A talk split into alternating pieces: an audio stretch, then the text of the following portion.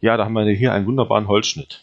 Und das ist der Holzschnitt, um den es ja heute gehen soll, des Teufels Dudelsack. Und dann habe ich mir diesen Holzschnitt angeschaut, habe gesagt, wieso finde ich um alles in der Welt in keinem Lehrbuch, so wie es eigentlich sein sollte, eine Abbildung, die groß genug ist, um festzustellen, was da im Beitext steht. Äh, wieso sind die Abbildungen, die darin sind, zum Teil von sehr unterschiedlicher Qualität, zum Teil eindeutig nachgezeichnet? Wieso unterscheiden die sich? Und wieso gibt es hier Sachen, von denen die pädagogische Forschung zu den Abbildungen in, der, in Lehrbüchern schon immer sagt, dass bestimmte Standards gewahrt werden müssen. Diese Standards werden halt schlicht und ergreifend nicht gewahrt. Man kann Neugier und Nachfragen, kritisches Denken, was ja eigentlich gefordert ist, auch beim Geschichtsunterricht gefordert ist, dass das zeitlich gar nicht möglich ist, immer steht auf einem anderen Platz. Das kann ich auch tot machen. Und wenn ich das dann abtöte, dann ist es halt für die Schüler dann irgendwann der Punkt, wo die sagen, hier wird ja sowieso nur gesagt, was ich, was ich glauben soll. Ich kann es jetzt, ich kann es nicht nachvollziehen, ich kann es nicht prüfen. Äh, scheiß drauf, warum soll ich das machen?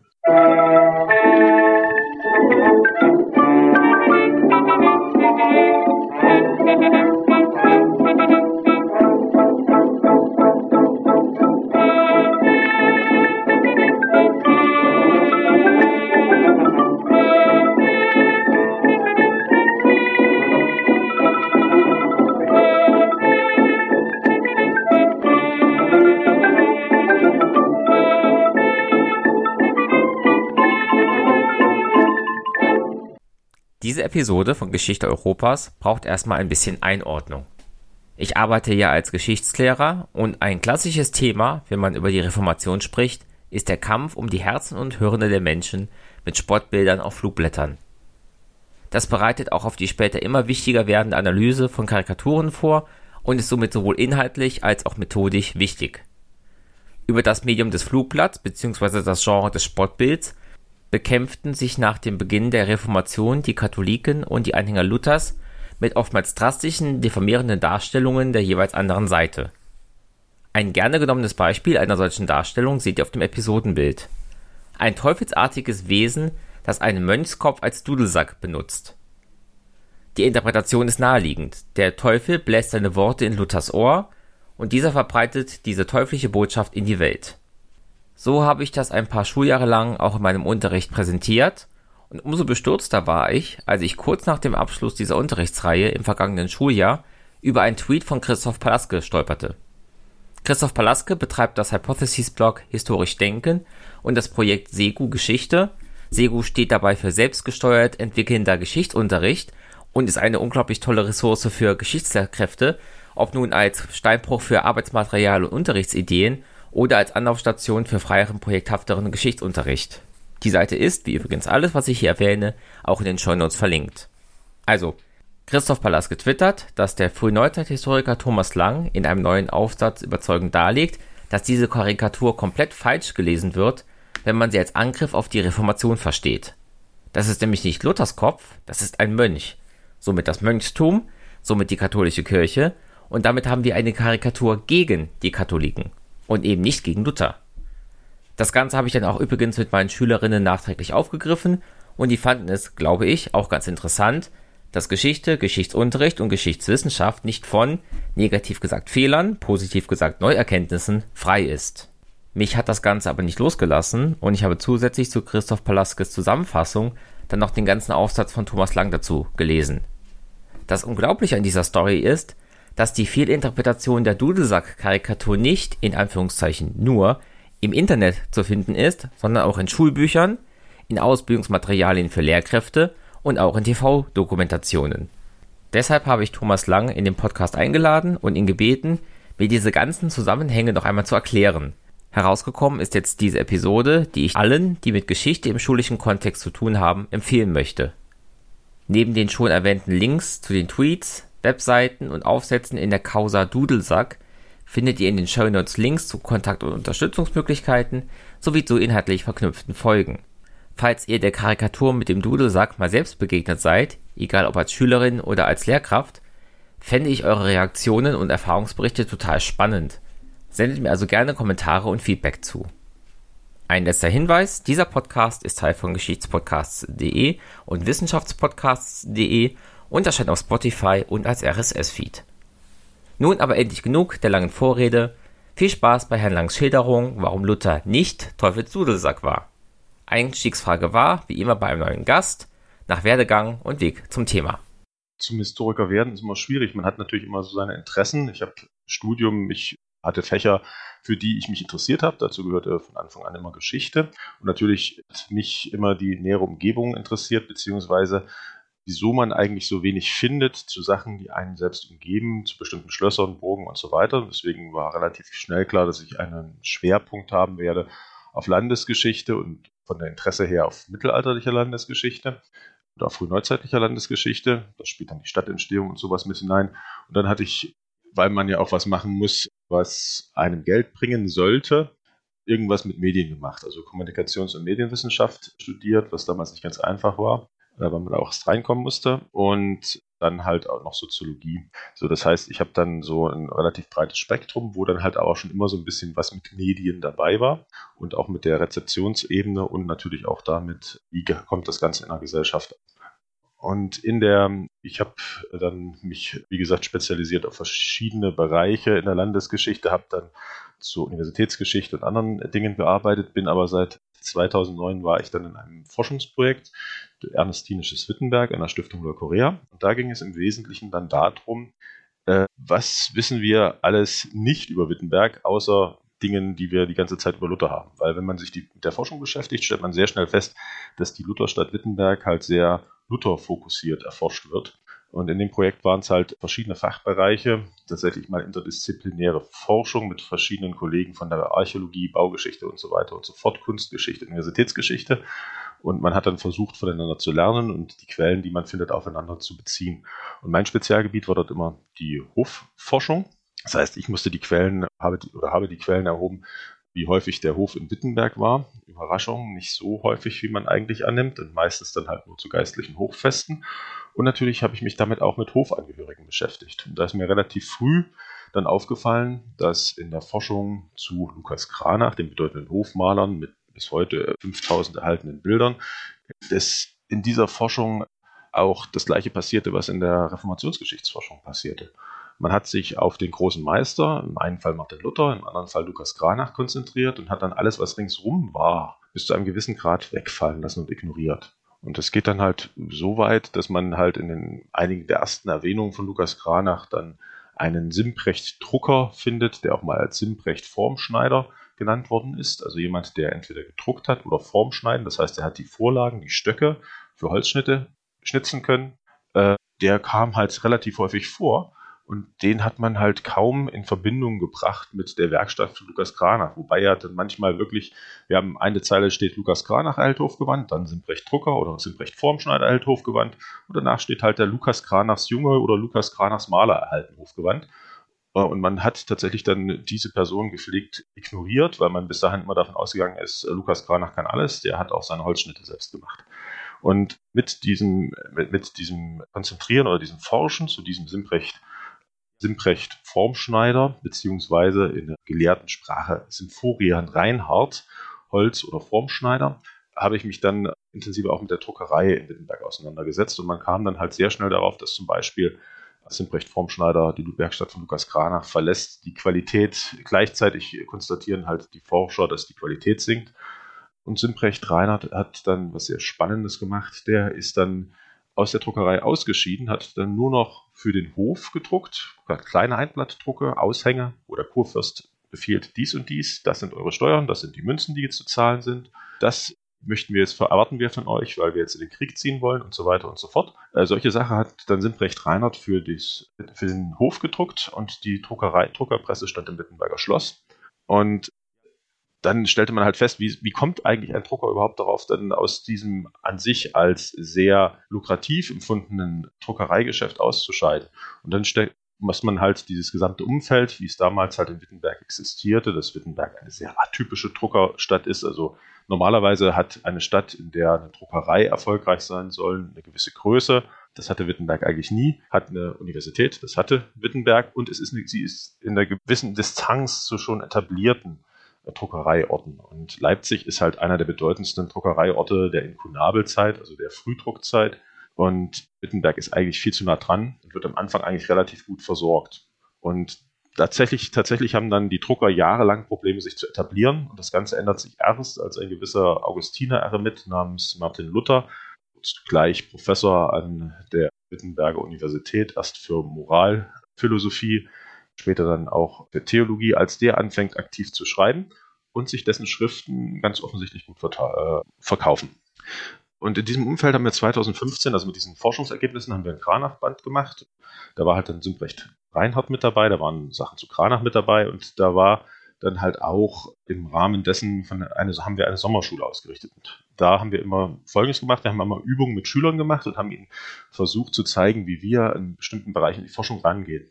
Und um da eine Einführung zu machen, hatte ich dann angefangen, ähm, mich einmal damit zu beschäftigen, wie sieht es denn eigentlich aus, was lernt man in der Schule und was lernt man über zu Flugschriftenstreit in der reformierten Zeit zwischen Katholiken und Luthernanhängern, beziehungsweise wie die Protestanten, die späteren Protestanten gesagt hätten, den Papisten hm, oder Papstanhängern. Äh, da kam dann, da stellte man fest, ja, da haben wir hier einen wunderbaren Holzschnitt.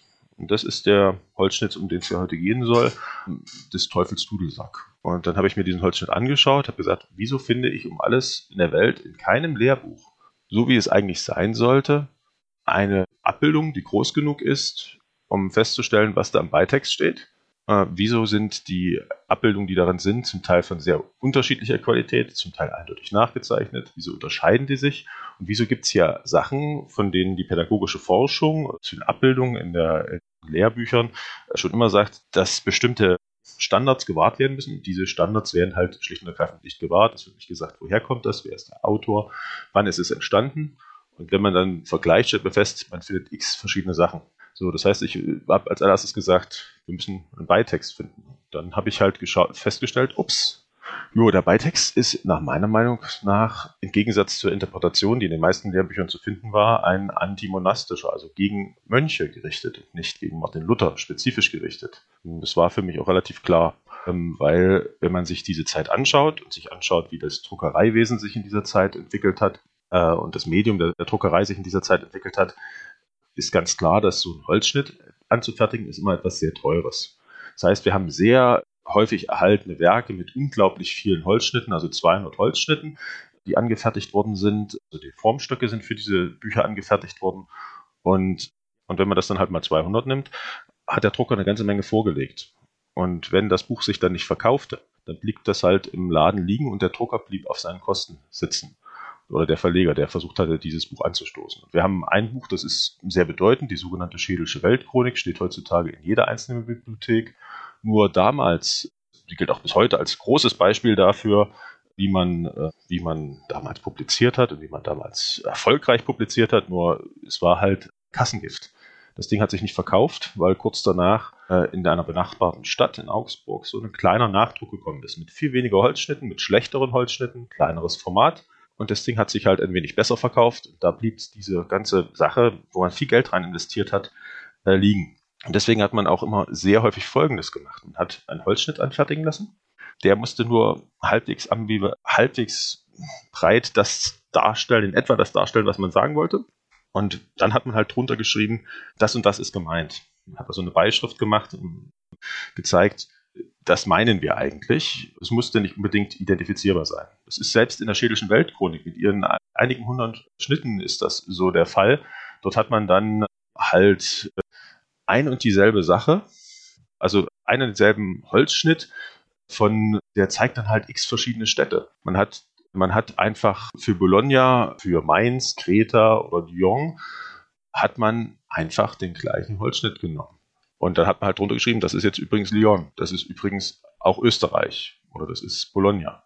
Das heißt, solche Holzschnitte, die waren so teuer, dass man die immer gerne mehrfach verwendet hat. Und wenn man zeigen wollte, was das war, schrieb man dann halt drunter was, was gemeint gewesen ist. Und das ist halt so ein Hintergrund, der sich dann ausgeprägt hat.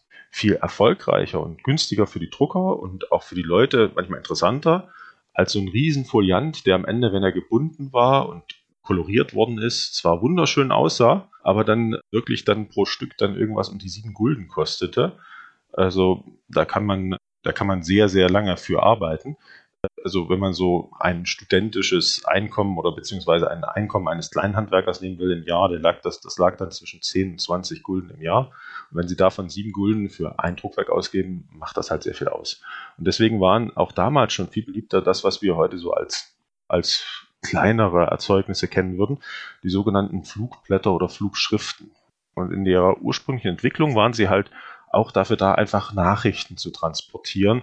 Das heißt, man hat, findet schon, findet schon in der Zeit um, äh, um, um in Konabelzeit in den 1480er, 1490er Jahren finden sich alle möglichen Nachrichten. Da findet man dann zum Teil halt auch schon die Nachricht, dass im, im Westen neue Inseln entdeckt worden sind. Da hat man eine kleine Schrift abgefasst. Und es gibt halt so eine magische Grenze, bis wohin so eine Schrift sinnvoll war. Es war zum Beispiel nicht Sinn, also es war für eine, auch für einen Flugblattdrucker nicht sinnvoll, nur ein Blatt mit einem riesen Holzschnitt zu drucken und nichts weiter dazu zu machen. Muss sich vorstellen, wenn man jetzt damals gedruckt hat, hat man einen Bogen gedruckt. Ein Bogen bestand in der Regel aus acht Blatt, wenn wir es so nehmen wollen. Und alles, was auf diese acht Blatt kam, konnte man mit einmal setzen. Man hat also den Setzkasten gehabt, hat dort seine Grafik reingebaut, hat dort seine Schriften, Beischriften, Erläuterungen reingebaut und hat das Ding dann gedruckt. Wenn es größer formatig war, dann entsprechend konnte man dann entsprechend weniger machen. Und man hat halt dann erst die eine und dann die andere Seite des Bogens bedruckt, konnte das dann zuschneiden. Wenn man einen einseitigen Druck machen wollte, hat man halt nur eine Seite bedruckt. Und für den Drucker war es halt sehr günstig, wenn man einfach einen so einen Bogen gesetzt hat, möglichst wenig Holzschnitte verwenden musste und einfach diesen einen Bogen gesetzt, bestreichen, mit Tinte bestreichen, durch die Druckerpresse ziehen, ein Bogen ist fertig, er wird fertig geschnitten und kann verkauft werden. Und das war halt für den Drucker sehr günstig und das war für die Leute auch kurzweilig und interessant man hat halt ein Bild gehabt, man hat eine schöne Erläuterung gehabt und konnte damit dann Nachrichten in die Welt bringen. Nun heißt es natürlich immer, dieses Bild war nicht zuletzt dafür da, als wie heute ein Eyecatcher zu sein, genauso wie das heute bei YouTube und bei anderen Sachen funktioniert, hat man mit einem schönen Bild sehr schnell Leute angezogen. Und war in, das war in diesem Fall ganz genau so. Äh, der, was halt schwierig war für den Drucker ist, wenn er jetzt, sagen wir mal, wollte vier oder fünf, äh, vier oder fünf Holzschnitte bringen, also relativ nur ein Bild, was sich nur auf Holzschnitte konzentriert, brauchte er entsprechend viele äh, Druckstöcke. Das wäre dann halt schon wieder sehr teuer geworden. Äh, aber er konnte halt, er konnte halt mit so einer Beischrift konnte er noch relativ viel Geld verdienen und konnte dann halt gleichzeitig das Bild erläutern, was er da eigentlich gezeigt hat. Bei diesen, bei diesen Texten, die dann, die dann entstanden sind, sind sehr viele Sachen, die wir heute auch im Schulunterricht zum Teil sehen. Da gibt es dann halt zum Beispiel der, die, den Papst eh so etwas aus der Reformationszeit, was dann die Schüler äh, erläutern müssen. Und da wird den Schülern gesagt, ja, die Leute konnten ja nicht lesen, die konnten das von selbst wissen. Das stimmt halt schlicht und ergreifend nicht. Wenn man sich die ersten Auflagen des Papstesels anschaut, hat man halt genau einen Bogen lange Erläuterungen von Lukas Kranach und von Philipp Melanchthon hinten dran, wo die genau auslegen, was eigentlich gemeint ist. Das ist ja von per se ist es erstmal nur ein Wunderzeichen. Wir haben ein ganz komisches Tier gefunden. Es muss jetzt erläutert werden. Und diese Erläuterung steht in der Regel dabei. Und äh, üblich war es auch damals schon, selbst in der Zeit, wo man jetzt weniger Schriftlichkeit vor allem auf dem Land hatte, dass dann diese Sachen zum Teil einfach vorgelesen worden sind oder halt in eine andere, beliebigere, merk, besser zu merkende Form gegeben worden sind. Das heißt, man hat dann zum Teil Nachrichten von Schlachten, Nachrichten von politischen Ereignissen in recht freche, manchmal polemische Liedform gegossen, hat ein schönes Bild drauf gemacht und dann wurden diese Dinger als Liedtexte vorgetragen. Notendruck brauchte man nicht, weil es stand halt meistens dabei, dieses Lied singen wir nach dem Ton, es geht ein frischer Sommer einher oder etwas in der Art. Und damit konnte man halt dann auch Nachrichten verbreiten. Und als Drucker war es halt sehr günstig, wenn man halt solche Druckwerke vollbracht hat. Und deswegen gibt es, gab es diese, diese Einzeldrucke relativ häufig schon in dieser Zeit. Das Problem ist, dass dieses häufige Vorkommen in direkt im äh, direkt entgegengesetzten Verhältnis zu seiner zu der Erhaltung steht. Ein Buch, das wird zwischen zwei, normalerweise zwischen zwei Buchdeckel gebunden, damals gerne auch Holz, manchmal, das dann manchmal lederbezogen war oder manchmal auch einfach Pappe tatsächlich schon. Und das wird dann halt ins Regal gestellt. So ein Einblattdruck ist es genau das gleiche wie das, was wir heute mit der Zeitung machen. Die wenigsten fangen an, diese Sachen irgendwie zu binden und sich ins Regal zu stellen. Wenige beginnen, heben diese Sachen dann tatsächlich auf. Das heißt, die sind dann sehr oft verschwunden. Nur wenn es irgendwie großes Interesse bestand, hat man manchmal so die Chance, dass sich so ein Blatt, Einblattdruck gerade das, was schöne Bilder sind, die werden dann zum Teil aus diesen Drucken ausgeschnitten und diese Bilder werden dann in andere Bücher reingeklebt. Eingeheftet zum Teil, die sind dann im Spiegel, also wenn man das Buch aufklappt, innen drin. Die werden so als Vorsatzblatt eingebunden und dann hat man auf einmal nur den Holzschnitt und glaubt dann, dass, oh, das ist so verkauft worden. Was manchmal stimmen kann, aber nicht stimmen muss. Und da finden wir auch viele Porträtserien der damaligen Zeit. Auch Luther-Porträts sind dann zum Teil in Bibeln eingeheftet worden. Wir haben autobiografische Schriften äh, von Johannes Kessler und ähnlichen, die dann angefangen haben, in ihre Privatschriften Holzschnitte, Abdrucke von Holzschnitten einzukleben und die, und die dann zu erläutern, zum Teil mit persönlichen Erlebnissen zu untermalen oder damit persönliche Erlebnisse zu illustrieren. Aber der häufigste Fall ist halt, dass das Zeug im Müll landet und noch häufiger passiert dann, dass man das als Makulaturpapier verwendet. Das heißt, man hat es dann mal in Streifen geschnitten und hat dann angefangen, Buchrücken damit zu versteifen oder zu verfestigen oder es anderweitig zu verwenden. Hm. Und wir haben damals trotzdem, das kann man aus Rechnungen zum Teil belegen, halt ein, ein Abbildungswesen, das uns zum Teil sehr bekannt vorkommt. Also wenn man jetzt etwas älter ist, so wie ich, hat man das ja noch erlebt, dass man alle, jede Abbildung, die man irgendwo fand, und sei das auf einem Geschenkpapier, das man dann zum Teil angefangen hat, Sachen auszuschneiden und sich aufzuheben. Also ganz ähnlich kann man sich das damals vorstellen. Und es gibt halt damals zum Beispiel Bildserien, wo man halt bestimmte Schlachtdarstellungen äh, unkoloriert ausgegeben hat. Da ist dann die, die große Schlacht zu sehen, da sind dann die Söldnerzüge zu sehen und ähnliches. Und dann hat man tatsächlich dann die Dinger verkauft worden und sind ausgehängt worden. Man kann das zum Beispiel am Prinzenhof nachweisen.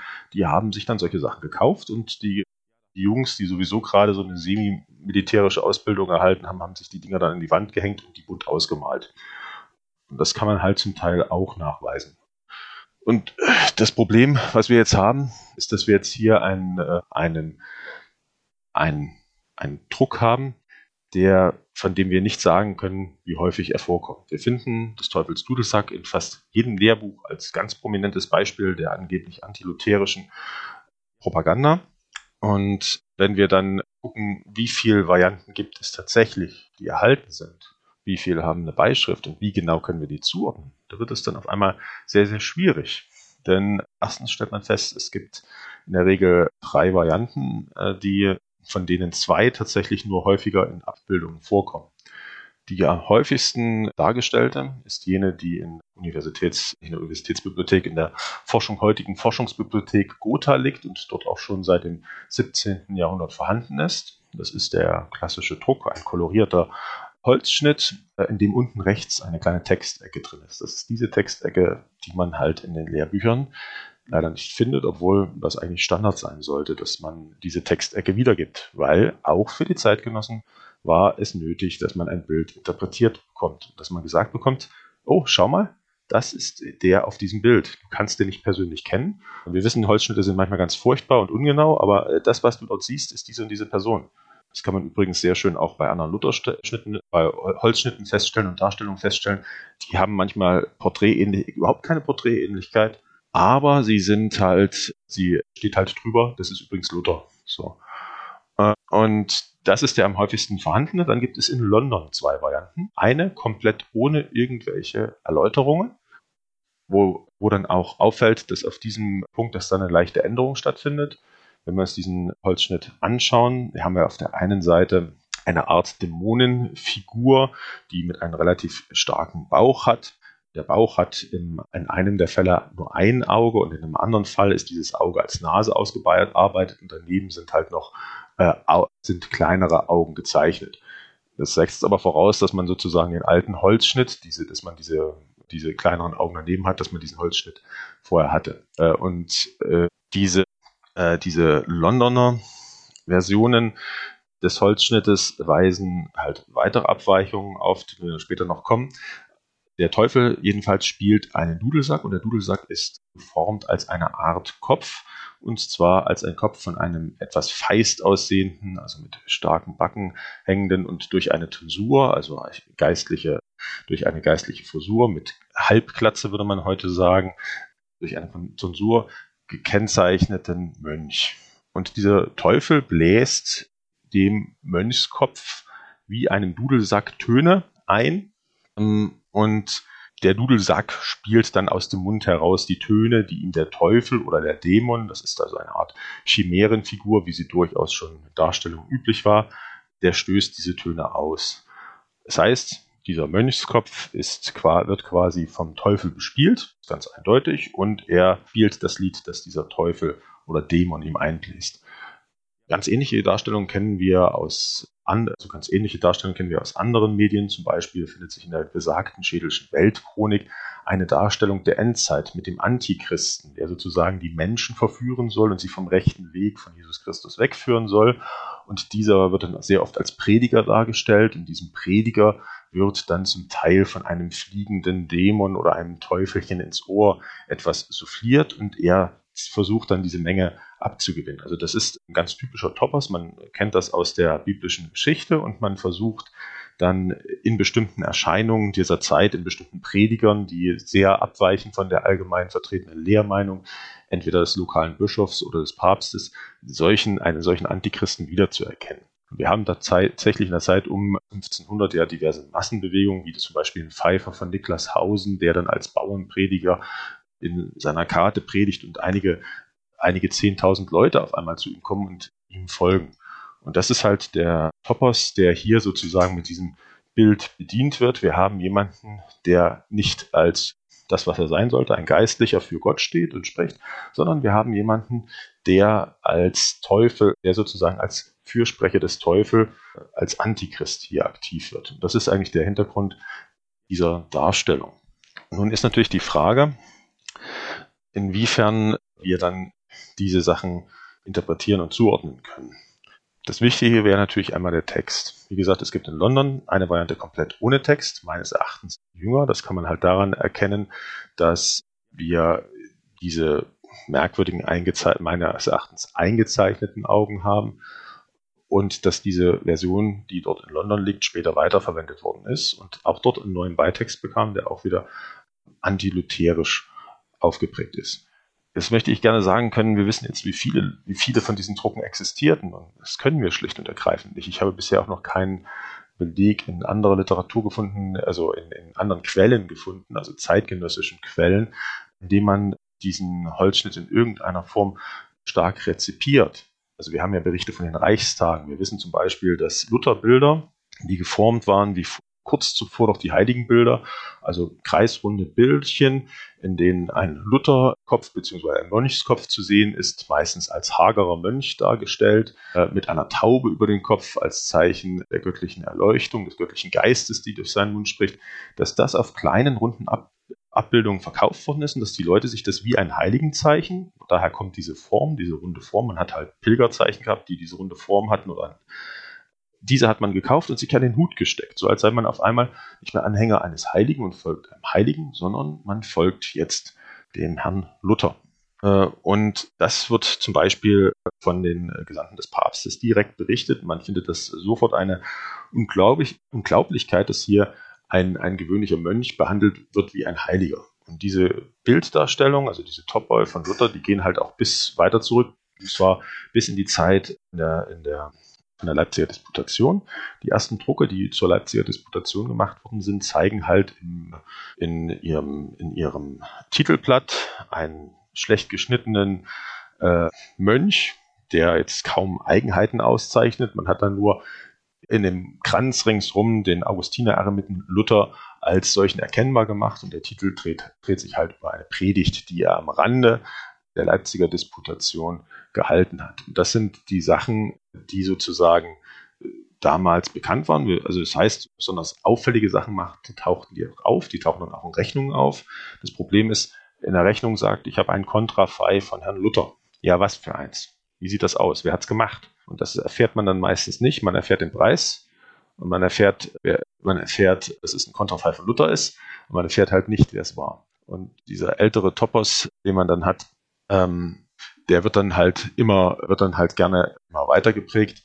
Äh, es gibt dann auch ein, gibt dann weitere Darstellungsmodi, wo man halt immer versucht hat, Luther wieder hervorzubringen, aber genau von dieser Form der Darstellung erfahren wir nichts. Und das ist tatsächlich etwas ungewöhnlich, denn üblicherweise, wenn irgendwas gegen Luther unternommen hat, haben seine Anhänger relativ scharf reagiert. Es gibt dann einen hervorragenden, damals äh, hervorragenden Polemikschreiber und schon längst etablierten geistlichen Autor. Das war der Herr Thomas Murner, der selbst als Gelehrter, also als Doktor, schon seit Jahren mit, mit, mit, mit Moralsatiren, die reich bebildert waren, die gereimt waren, also genau dem entsprochen haben, was sich halt gut verkaufte, die zum Teil auch anklagten, dass Prediger halt nur von der Ganzpredigt, der zum Teil auch zeigte, wie dass einige Äbte sich benehmen, als sei es ja der Teufel auf dem Thron, wo dann tatsächlich auch so ein Teufel auf den Thron gesetzt wurde. Die haben sich dann irgendwann gegen Luther und seine manchmal etwas zu scharfen Angriffe gegen die Kirche gewandt. Und von dem gibt es dann die schöne Aussage in einer seiner eigenen Schriften, als er dann, als er dann feststellte, wenn du gegen Luther was sagst, gibt es ganz schön Ärger. Und zwar von seinen Anhängern, schrieb Redst du dem Luther noch ein Wort, sie wollen es achten für ein Mord, dich schänden, lästern hier und dort, und wo du schreibst ein Wörtlein mehr, wie der Dr. Luthers Lehr, wollen sie dir Büchlein machen, so viel, so viel machen, als Ziegel liegen auf den Dachen, und alle deine Glieder beschreiben, es müsst keins unglossiert bleiben. Sie wollen es auslegen schon, was du dein Lebtag hast getan. Es müsst dir alles sein vor Wissen, seit dass du in die Wieg geschissen. Das wollen sie alles herfür wohl bringen. Das heißt, diese Leute hat im damaligen Sinne dann auf einmal einen Shitstorm überfallen. Und daher weiß man dann oft, dass sie was gegen Luther gemacht haben. Zum Beispiel gibt es dann in späterer Zeit ganz eindeutige satirische Reaktionen auf Johannes Kochleus, der Luther angriff. Da wurde dann, wurde dann auch ein bösartiges Bild gemacht, wo er von einem Dämonen besessen wird, der und sich von dessen Exkrementen ernährt und selbst Bücher ausscheidet, die dann wiederum von anderen gelesen werden. Und auch dieses Bild äh, äh, könnte man jetzt, wie man wollte, ohne weiteres auf Luther münzen, nur es steht halt drunter, wer es ist. Und da steht dann halt, ich bin Johannes Kochleus, des heiligen päpstlichen Stuhls geborener Apostel, Prophet, Märtyrer und Jungfrau. Also da wird dann halt auch schon mal gerne mal ins Volle gegangen. Kochleus bin ich der feine Mann, der, der Luther recht malen kann. Das heißt, wenn wir so eine Polemik haben und die richtet sich gegen Luther, erfährt man, und die ist sehr weit verbreitet, erfährt man das üblicherweise aus der Reaktion der Luther-Anhänger, weil die dann ganz ordentlich auch zurücklangen konnten. Und der Johannes Kochleus hat dann halt sein Fett ganz schön wegbekommen. Aber auch hier ist das gleiche Fall, diese gesamte Darstellung, die den Kochleus zeigt, da ist ja keine Bildähnlichkeit zu erkennen. Die Leute wussten nicht, wie der gute Kochleus aussieht. Die wenigsten kannten den persönlich. Also nimmt man einfach einen Stereotypen Doktor und kennzeichnet den am Ende durch die Beischrift, also das, was drunter steht. Und das gleiche gilt dann halt für die antilutherischen Sachen. Wenn ich dann wenn ich dann halt einen Luther darstellen will, dann reicht es halt, ich nehme irgendeinen Kopf, der entweder einen Mönch, einen Gelehrten zeigt, vielleicht auch irgendein Bild zeigt, was es vorher verbreitet gab, in dieser, genau in dieser Zeit gab, in der ich es brauche. Und genau dieses Bild greife ich dann auf und schreibe drüber, das hier ist übrigens der Luther. Und hier zeige ich euch mal, wie der wirklich ist. Und das haben wir dann beim zweiköpfigen oder siebenköpfigen Luther, gibt es dann halt dann jeweils diese Bildbeschriftung dazu. Auch schon bei früheren Darstellungen gibt es jeweils eine Bildbeschriftung dazu, wen es denn eigentlich zeigen soll. Hm. Und das ist halt, das, das, sind, das sind halt diese Grundlagen, die man dann am Ende braucht, um diese, diese Bilder einzuordnen. Also auch diese, diese Karikaturen sind von der Form her an ein, bestimmte, an ein bestimmtes Erfahrungswissen der Zeitgenossen geknüpft. Also man kann jetzt nicht immer ausgehen, dass die alle bei uns die Schule besucht haben und aus, dem gesamten, aus der gesamten Zeit um 1520 quasi nur Martin Luther kennen und sonst niemanden, sondern die haben halt eine ganz andere Bilderfahrung. Die kennen im Zweifel den Thomas Murner und dessen Bücher eher noch als den Martin Luther, weil Herr Thomas Murner war auch nicht schlecht darin, sich gerne mal selber in seinen Büchern abzubilden. Ähm, kommen wir denn zu dem Objekt, mit dem es überhaupt geht. Nehmen wir einfach mal das, den Text, der tatsächlich den Beitext, der in der Gotha-Variante ist, und schauen uns den dann mal genauer an. Da wird dann halt relativ schnell klar, was da eigentlich ge äh, gesagt wird. Wir haben dann also diesen kolorierten Stich, der in Gotha liegt. Hintergrund ist rot. Wir haben den Teufel braun gefärbt, haben den dicken Bauch mit einem eigenen Gesicht nochmal daran, mit einem Lächeln. Wir haben den feisten Mönchskopf mit den hier braun kolorierten Haaren und wir haben den Teufel, der in die Ohren pfeift. Und rechts unten haben wir einen kleinen Berg und in diesen Berg ist eine Ecke reingebrochen. Und in dieser Ecke ist halt der Beitext. Und da steht dann, vor Zeiten pfiff ich hin und her, aus solchen Pfeifen, dicht und mehr. Viel Fabel, Träum und Phantasei ist itz und aus und ganz entzwei. Das ist mir leid, auch schwer und bang, doch hoff ich, es wär nicht lang. Dieweil die Welt so fürwitz ist, sündlich tückisch, voll arger List. Das heißt, voll Zeiten pfiff ich hin und her. Also vor einiger Zeit habe ich aus, ich, habe ich gepfiffen. Das ist also der, der Teufel, der spricht, beziehungsweise der Dämon. Aus solchen Pfeifen dicht und mehr. Aus einer Pfeife wie dieser, äh, davon gab es früher sehr viele. So, und damit wird auch schon mal klar, damit ist jetzt keine einzelne Person gemeint, sondern es sind viele Personen gemeint, in dem Fall offensichtlich die stereotypisiert dargestellten Mönche. Und tatsächlich ist das feiste Mönchsleben halt ein sehr beliebter Topos gegen der Kritik an, an, an, Mönch, an, an, an einigen Bettelmönchsorten. Und dieser Topos, der findet sich auch schon vor der Reformation. Also man greift da tatsächlich einen Topos auf, den es dann schon gibt. Und er pfiff aus diesen, diesen Pfeifen dicht und mehr viel Fabel, Träumen und Fantasie. Also viele reine Erfindungen und eigentlich Dinge, die nicht vorhanden sind. Jetzt ist, ist Itz und Aus und Garn 2. Das ist gerade nicht mehr möglich. Das funktioniert nicht mehr.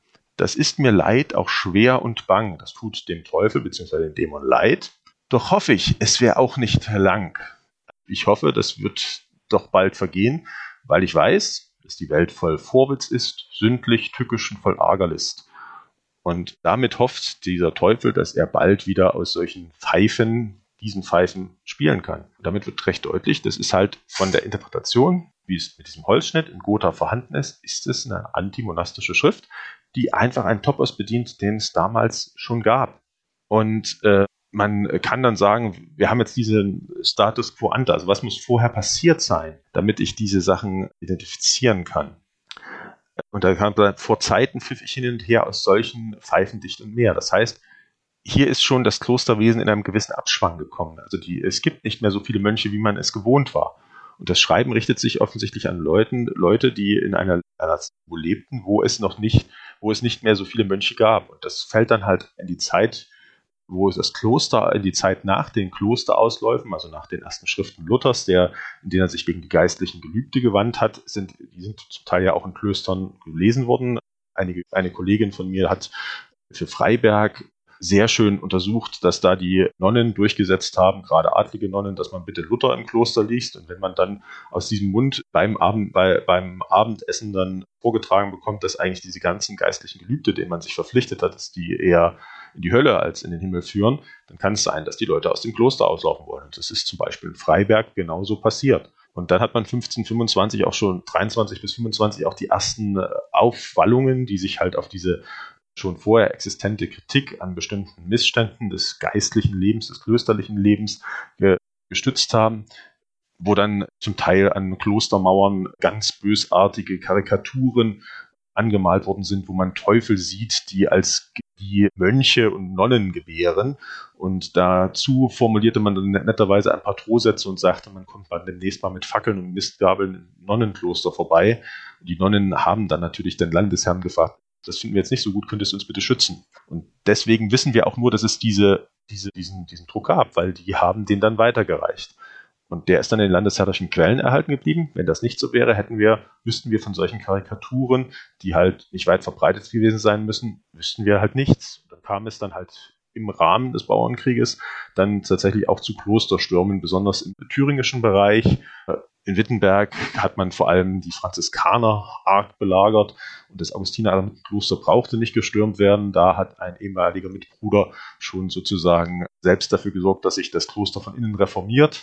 Und ein anderer Mitbruder von Martin Luther, ähm, Gabriel Didymus, ein Zwilling, hat tatsächlich dann auch die eigene liturgische, eigenen liturgischen Arbeiten, geweihtes Öl und ähnliches selbst verbrannt. Musste da nicht reinstürmen. Er gehörte zum Kloster quasi. Und damit haben wir also, das war aber die Zeit, wo man sah, dass den Augustiner-Eremiten, also im Orden Martin Luthers, tatsächlich die Geistlichen selbst wegliefen und die gingen dann zum Teil, das kann man dann sehr schön nachweisen, in der näheren Umgebung traten die dann zum Teil in den Pfarrberuf ein und wurden dann zum Teil Pfarrer oder sie, auch die Franziskaner im Wittenberger Kloster, die sind dann halt entweder geflohen aus Wittenberg oder sie haben dann zum Teil weltliche Berufe angenommen oder sie haben, sind im Kloster selbst geblieben, sind ohne Kutte dort geblieben, haben sich mildtätig bedient und sind dann weiter dort fortgeblieben.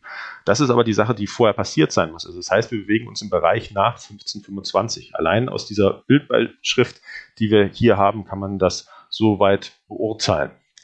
Ganz anders sieht es bei den Londoner Varianten aus. In den Londoner Varianten äh, gibt es ein, eine Beischrift, die kann man, die gibt es eine, eine Version dieses Holzschnitts, der ist, da ist der Druck sehr beschnitten. Das heißt, von der Pfeife fehlt der obere, äh, fehlt der obere, von der Dudelsackpfeife fehlt der obere Teil, es fehlt der vordere Teil.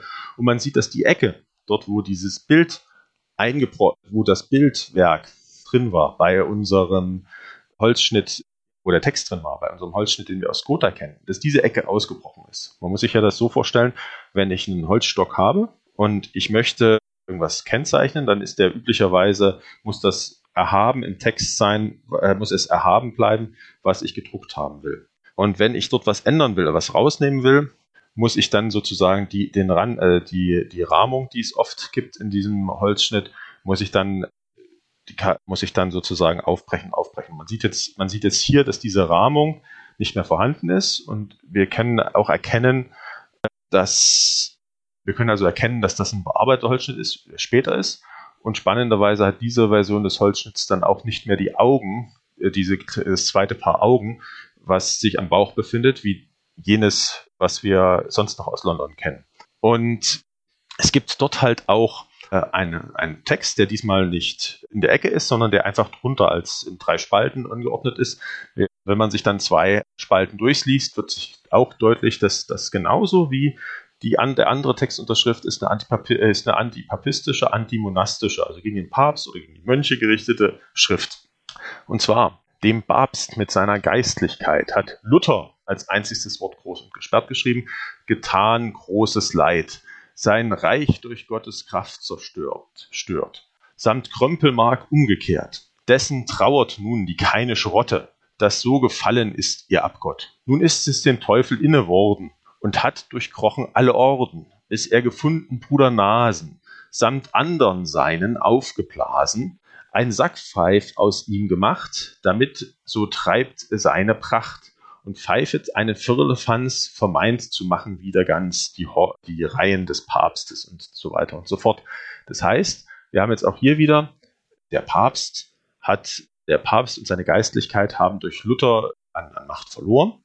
Ähm, und, und Luther war dabei unterstützt von Gottes Kraft und hat das päpstliche Reich zerstört und hat diesen gesamten Blödsinn, den er gemacht hat, umgekehrt und vernichtet. Und der, die Papstanhänger werden nun als kainische Rotte, also von Kain und Abel, das Bibelbild bedient, des verräterischen, des verräterischen Sohns, der, des, des verräterischen Bruders, der seinen Bruder ermordet. Und dieser, diese kainische Rotte, damit sind die Anhänger des Papstes gemeint, trauern nun, weil ihr Abgott, der Teufel und der Papst so gefallen sind. Und deswegen wird, sucht sich der Teufel nun neue Mönche und hat alle Orden sich angeschaut und hätte einen gewissen Bruder Nase gefunden, den er nun aufgeblasen hat und aus dem er eine Sackpfeife gemacht hat und aus dem er nun in aller Pracht wieder pfeifen kann. Also haben genau diese Erläuterung, wie wir sie haben, nur halt, äh, nur halt diesmal auf einen Bruder Nase geschoben. Wenn man sich das dann anschaut, äh, schaut, was gibt es denn sonst so für Schriften, die auf eine Nase Bezug nehmen oder auf eine Brudernase, dann wird man sehr schnell fündig, dass es einen einen Franziskaner und Innsbrucker Hofprediger gibt, also der am kaiserlichen Hof gepredigt hat, der Johannes Nase hieß, von 1534 bis 1590 gelebt hat und der in Gegenschriften dann schon mal gerne als Bruder Nase bezeichnet worden ist. Und da gibt es tatsächlich dann andere Flugschriften aus dem Jahr 1569, die mit ganz ähnlichen äh, Motiven, also auch wieder einen Dudelsack, aufwarten und einen Bruder Nase angreifen. Und zwar, damit ist halt Johannes Naas gemeint. Das heißt, dieser Holzschnitt ist noch später entstanden als das, was wir in Gotha haben. Das sieht man einerseits an der Rahmung, die aufgebrochen ist, und man sieht es andererseits daran, dass man, dass man sozusagen ein, auf einen, einen Hofprediger abzielt, der in den 1570er Jahren vor allem. Aber auch hier ist die, ist die Interpretation dieses Textes ganz eindeutig so, das ist ein äh, anti-monastisches gegen einen bestimmten Franziskaner und ein antipapistisches gegen den Papst gerichtete Interpretation. Das Einzige, wo wir diese, genau diese Schlussfolgerung jetzt nicht mit letzter Sicherheit machen können, ist ein anderes Beispiel, was sich in London ebenfalls befindet. Ähm, und dieses äh, Londoner Beispiel hat halt, wie gesagt, überhaupt keine Beischrift. Und damit können wir halt nichts, können wir nichts machen. Es gibt halt dann tatsächlich nur der Hinweis, der Teufel spielt Sackflöte. Devil playing bagpipes. Und äh, dieses Bild, das wir jetzt, äh, diese Darstellung, die wir jetzt haben, ist insofern auch problematisch, weil sie auch in, in anderer Hinsicht sich sehr stark verbreitet gefunden hat. Wie gesagt, für einen Zeitgenossen ist das Bild nicht eindeutig interpretierbar. Für den Zeitgenossen gibt es den Topos des feisten Mönchs, der auf Kosten aller anderen lebt. Ähm, es gibt den Topos des, des Antichristen, den der Teufel einflüstert. Und das ist das, was die Zeitgenossen kennen. Und wenn die jetzt wissen wollen, wer das ist, brauchen die Zeitgenossen genauso wie wir einen, eine Beischrift. Und da stehen sie genau dort, wo eigentlich die Schüler am Ende stehen, die das in einem Lehrbuch finden. Die bräuchten auch eine Beischrift. Und wenn dann ein Lehrer kommt und sagt, ne, habt dich nicht so, die Leute haben früher, konnten nicht lesen und wussten auch, dass das Luther war, ja, woher denn? Die Leute haben Luther alle nicht alle persönlich bekannt. Die Darstellungen, die es um diese Zeit von Luther gibt, sehen halt alle nicht aus wie ein feister Mönch. Die Darstellungen, die wir aus dieser Zeit von Luther kennen, sind einmal die, die zum Beispiel im ein, die es zum Beispiel dieses Heiligenbild gab, diese kreisrunden Darstellung. Und wenn man sich darauf Luther anschaut, ist der jetzt alles andere als fett.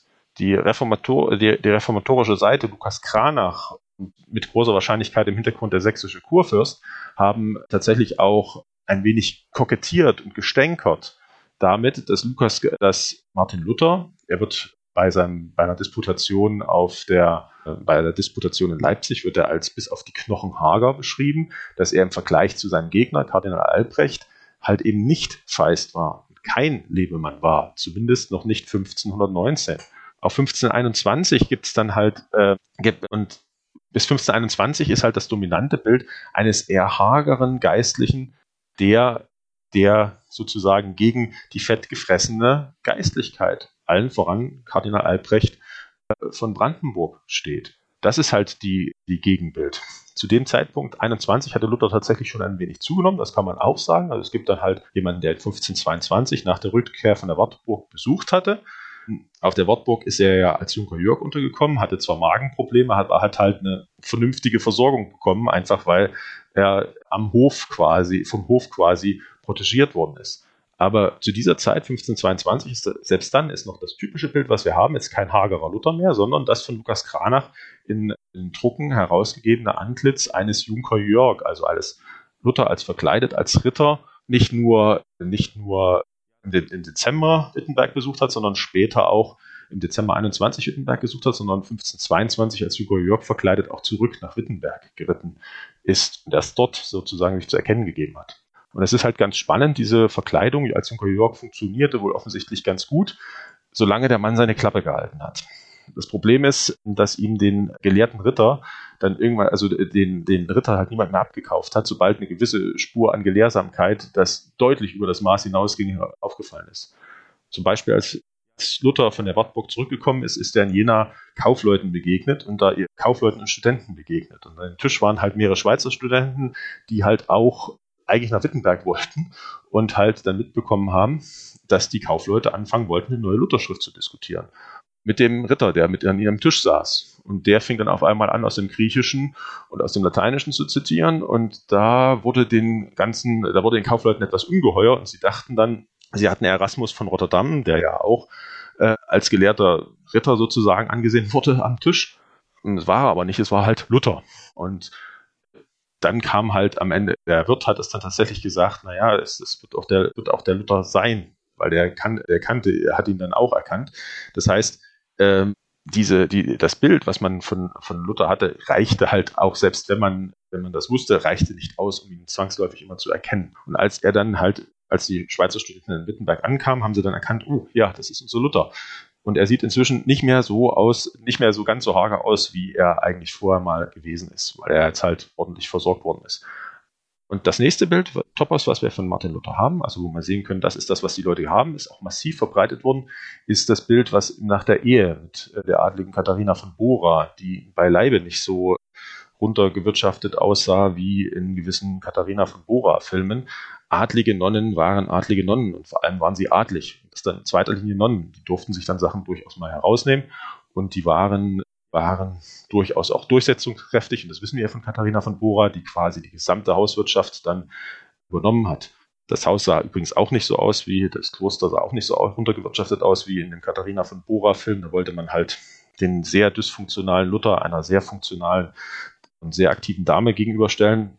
Das war sie gar, gar keine Frage. Und sie hat halt tatsächlich die Hauswirtschaft auf, auf Vordermann gebracht. Sie hat alles organisiert, was man irgendwie zum Leben brauchte. Ähm, aber das Kloster war halt zu dem Zeitpunkt erst relativ neu aufgebaut und bis vor wenigen Jahren haben dort halt bis zu 60 Geistliche gelebt, sodass Luther dann irgendwann klagte um 1516 herum. Also wenn das jetzt noch mehr Mönche werden, können wir die hier kaum noch versorgen. Und dieses Kloster war halt in dieser Zeit keine Ruine, wie es dort dargestellt ist, sondern halt noch mitten, fand sich noch mitten im Aufbau. Aber dieses Bild, was wir halt haben, Paar, Katharina von Bora, Martin Luther, das zeigt halt auch einen, jetzt nicht unbedingt fülligen, aber halt einen etwas, einen Herren, der nun seine Tonsur hat komplett verwachsen lassen, also das, was er schon als Ritter gemacht hat. Er hat keine Tonsur mehr getragen, sondern hat volles Haar getragen und zeigt ihn halt als Gelehrten. Und äh, wenn man dann mit vorsichtigem Hinweis darauf bedenkt, dass, 25, äh, dass 1525 Luther jetzt auch keine 20 Jahre alt ist, sieht er halt auch für seine Zeit, für sein Alter nicht typisch fett aus. Aber das ist das Bild, was nicht nur in diesen kleinen Porträtmedaillons, die es bei Lukas Kranach gab, verbreitet worden ist, sondern auch wiederum in kleinen, runden, medaillonartigen Holzschnitten. Und da, so findet man es zum Beispiel auch in Tagebüchern, die dann von einem Schweizer Studenten stammen, der dann berichtet, oh, das ist übrigens Luther so, in etwa habe ich den gesehen. Ja. Das heißt, ähm, alles, was wir haben, deutet darauf hin, dass wenn ich vor 1525 einen Luther abbilden will, dass er nicht eindeutig identifizierbar ist als ein fetter Mönch mit Tonsur. Weil erstens, entweder er hat eine Tonsur, dann ist er aber nicht fett, oder er hat keine Tonsur mehr, dann nimmt er mit der Zeit immer mehr zu. Aber die Zeit, wo er dann wirklich als eher füllig galt, das sind dann eher die Jahre nach 1530, nachdem Katharina von Bora sich sehr gut gekümmert hat. Und alles andere, was wir dann so an Darstellung haben, trotzdem in der gesamten Zeit, die wir hinweg, die ganze Zeit hinweg haben, dann wird er eher wird in sehr verschiedenen Formen dargestellt und erkennbar ist er dran, dass drüber steht, hallo, das ist Luther. Ja, und das war halt damals einfach nötig. Wenn wir das nicht haben, so wie bei diesem Holzschnitt, dann können wir momentan, können weder wir noch hätten die Zeitgenossen eindeutig sagen können, okay, das ist jetzt Luther. Das heißt, uns fehlt für diese zweite Londoner Exemplar die, äh, das Ergebnis. Wenn man sich jetzt nur anschaut, wie sieht die Forschung das Ganze, kann man verschiedene wissenschaftliche Kataloge anschauen. Und da wird deutlich, dass spätestens seit den 1970er, 80er Jahren die englischsprachige Literatur dazu übergegangen ist, zu sagen, okay, das Teufelsdudelsack, das ist eindeutig eine antimonastische Darstellung, also das richtet sich gegen das Mönchstum. Wenn ich mir die Kataloge anschaue, die zum Flugschriftendiskurs entstanden sind, also in der Reformationszeit, wo man mit durchaus scharfer Feder gegeneinander nicht nur geschrieben, sondern auch gezeichnet hat und polemisch verspottet hat, die, diese Flugschriftenkataloge, die es dann oft gibt, die sagen, das ist eine antimonastische gegen den Papst und gegen und gegen, gegen die Klöster und Mönche gerichtete Karikatur. Genauso geht das den Katalogen, die von der Institution, von der Forschungs- und Universitätsbibliothek Gotha, wo die, dieser Holzschnitt seit, den, äh, seit dem frühen 17. Jahrhundert liegt, deren Kataloge sagen, die jüngeren Kataloge sagen auch seit spätestens 30, 20, 30 Jahren, sagen diese Kataloge, das ist eine antimonastische Schrift. Das heißt, das ist auch hier ganz klar, das richtet sich dagegen. So, wo kommt denn jetzt nun eigentlich die Interpretation her, die wir in vielen, in den vielen Lehrbüchern finden? Da wird es dann natürlich schwierig, weil die Lehrbücher einerseits zum Teil aus Kostengründen jetzt kein Original abbilden, sondern sie machen eine Nachzeichnung. Äh, eine Nachzeichnung ist jetzt kann ich einerseits die Bildbeischrift einfach weglassen und zweitens muss ich keine Gebühren an Museen zahlen wenn man wissenschaftlich publiziert, hat man so eine gewisse Ahnung, was es kostet, einen Holzschnitt im Original, die, die Publikationsrechte und Publikationsgenehmigung zu bekommen. Und wenn es dann zum Beispiel ein seltenes Bild von Kranach oder was ähnlichem ist, und das ist eine große Institution, wie zum Beispiel das Wiener Museum, dann bewegen die uns für eine einzige Darstellung manchmal im dreistelligen Bereich. Und wenn Sie ein Lehrbuch machen, was gut bebildert sein soll, ruiniert sieht das kurz so lang. Das heißt, man ist da sehr gerne, greift da sehr gerne auf Nachzeichnungen zurück. Man greift dort ähm, sehr gerne auf andere Dinge zurück und versucht, diese darzustellen. Sie hatten ja jetzt schon gesagt, dass dieses Bild von Luther, diese fehlerhafte Interpretation in Lehrbüchern kommt. Aber die kommt ja auch nicht nur in Lehrbüchern, sondern ich bin auch darüber gestoßen, das ist ja auch teilweise in Internetmaterialien, in Ausbildungsmaterialien für Lehrkräfte, in museumspädagogischen Materialien und sogar in ZDF-Dokumentationen wird diese falsche antilutherische und nicht die antimonastische Interpretation dargestellt. Wie kommt es dazu? Tatsächlich ist das genau der Punkt, was ich sage. Wir haben ja das Problem, dass wir der Lehrbuchbetrieb läuft halt nach bestimmten Regeln. Und diese bestimmten Regeln sind halt, das muss sich, das Lehrbuch muss sich hantieren. Man nimmt aus einem alten Lehrbuch Dinge, die da funktioniert haben und die, die sie gezeigt haben, dass sie gut darstellbar sind, dass sie verständlich sind. Und dann heißt, heißt das auch, wir müssen bedenken, in welchem Alter sich die Schüler befinden. Was wissen die vorher? Können wir die mit Texten zuklatschen? Ja? Können wir ihnen zum Beispiel den Text, den ich vorhin vorgetragen habe, diese zwei Texte, können wir die denen geben und verstehen die die denn dann? Und das wird dann halt auch schon mal schwierig. Und dann sagt man halt, naja, da verzichten wir lieber mal drauf. Die Interpretation ist ja klar. Und dann muss man fragen, woher kommt am Ende diese andere Interpretation, wenn wir seit einigen Jahren eigentlich in den Institutionen, die die Bilder besitzen, also auch die Londoner, die Londoner Darstellung, wenn man sich den Katalog, Online-Katalog, die kann man alles online im Online-Katalog finden. Man kann auch den, den, den, den Original-Holzschnitt, wenn man gut genug sucht, im Online-Katalog finden. Kann auch die Beschreibungen dazu, kann man kann, ist schwieriger ranzukommen, aber die kann man halt auch finden. All diese Institutionen, die die Holzschnitte besitzen, sagen alle, es ist eine antimonastische, antipapistische Interpretation. Das deckt sich zum Teil auf den mit den Texten. Woher kommt dann die andere Interpretation? Und woher kommen die anderen Deutungen? Und wir sind dann halt zum Beispiel bei kommen dann in, äh, man findet dann halt zum Beispiel die Identifikation, wer hat diesen Holzschnitt gemacht? Wann ist er entstanden? Ja? Wenn ich dann, um, wenn ich dann lese, einmal 1521 und manchmal auch ganz genau Tag des Auftritts für Luther in Worms. Spätestens zu dem Zeitpunkt ist mir schon mal hundertprozentig klar, das kann nicht stimmen. 1521 ist unwahrscheinlich, weil dann brauche ich eine Beischrift, die sagt, dass das Luther ist, weil sonst erkenne ich die nicht. Die habe ich nicht. Woher kommt also diese Interpretation? Und da muss man dann halt sehr weit zurückschauen. So habe ich letztens das Glück gehabt, auf jemanden zu stoßen, der vermutlich mit dafür verantwortlich ist, dass sich diese Interpretation so folgenschwer bei uns etabliert hat. Und zwar gab es in den um 1900 rum eine, einen bedeutenden Journalisten, eher sozialistisch-kommunistisch gelagerten Journalisten, der sehr im Münchner und äh, später Berliner Kunstmilieu unterwegs war und sich sehr für Karikaturen, aber auch für erotische Darstellungen interessiert hat. Und dieser Journalist sammelte sehr viele Darstellungen und schrieb während einer Haftstrafe, muss man dazu sagen. Also der hat immer mal fünf bis zehn Monate oder ähnliches wegen Majestätsbeleidigung in Haft verbracht äh, dieser Journalist schrieb dann halt eine Werk über die Karikatur um europäische Karikatur. Und in diesem, in diesem Werk über die europäische Karikatur äh, hat er dann tatsächlich einfach eine Abzeichnung eines, die, die ganz, sich ganz offensichtlich nach dem Sonderer Exemplar richtet, verwendet äh, und hat diese Abzeichnung dann erläutert. Und dann wundert man sich ein wenig, der Herr heißt Eduard Fuchs. Man versucht dann rauszufinden, wieso ist die dann so einflussreich, diese Interpretation? Also ich meine, das ist ein Werk, das ist um 1900 entstanden, gar keine Frage. Es ist 1901 aufgelegt worden, 1904 aufgelegt worden, 1921 nochmal aufgelegt worden. Jedes Mal mit dieser gleichen Nachzeichnung dieses Londoner Exemplars. Und man stellt dann fest, dass er, weil er halt er den Sozialisten, zeitweise auch den Kommunisten zuneigte, 1933 fliehen musste. Zu diesem Zeitpunkt hat er schon eine riesige Sammlung in seinem Haus gehabt und knapp einen Monat nachdem er das dann selbst geflohen ist aus Deutschland, hat, hat das NS-Regime seine Wohnung stürmen lassen und leer räumen lassen. Und die haben dann 1938 dessen Bildwerke auch verkauft und ganz offensichtlich einen Teil auch an die Granger Collection in New York. Dort in New York ist später auch seine Tochter ist seine, hat auch später seine Tochter gelebt und ist dort auch verstorben. Vielleicht ist auch über diese Schiene dorthin gekommen. Aber wir finden halt in der Granger Collection eine dieser, eine dieser Online-Darstellungen, online verfügbaren Darstellungen, wo man für wenig Geld eine Nachzeichnung kaufen kann und die verwenden kann.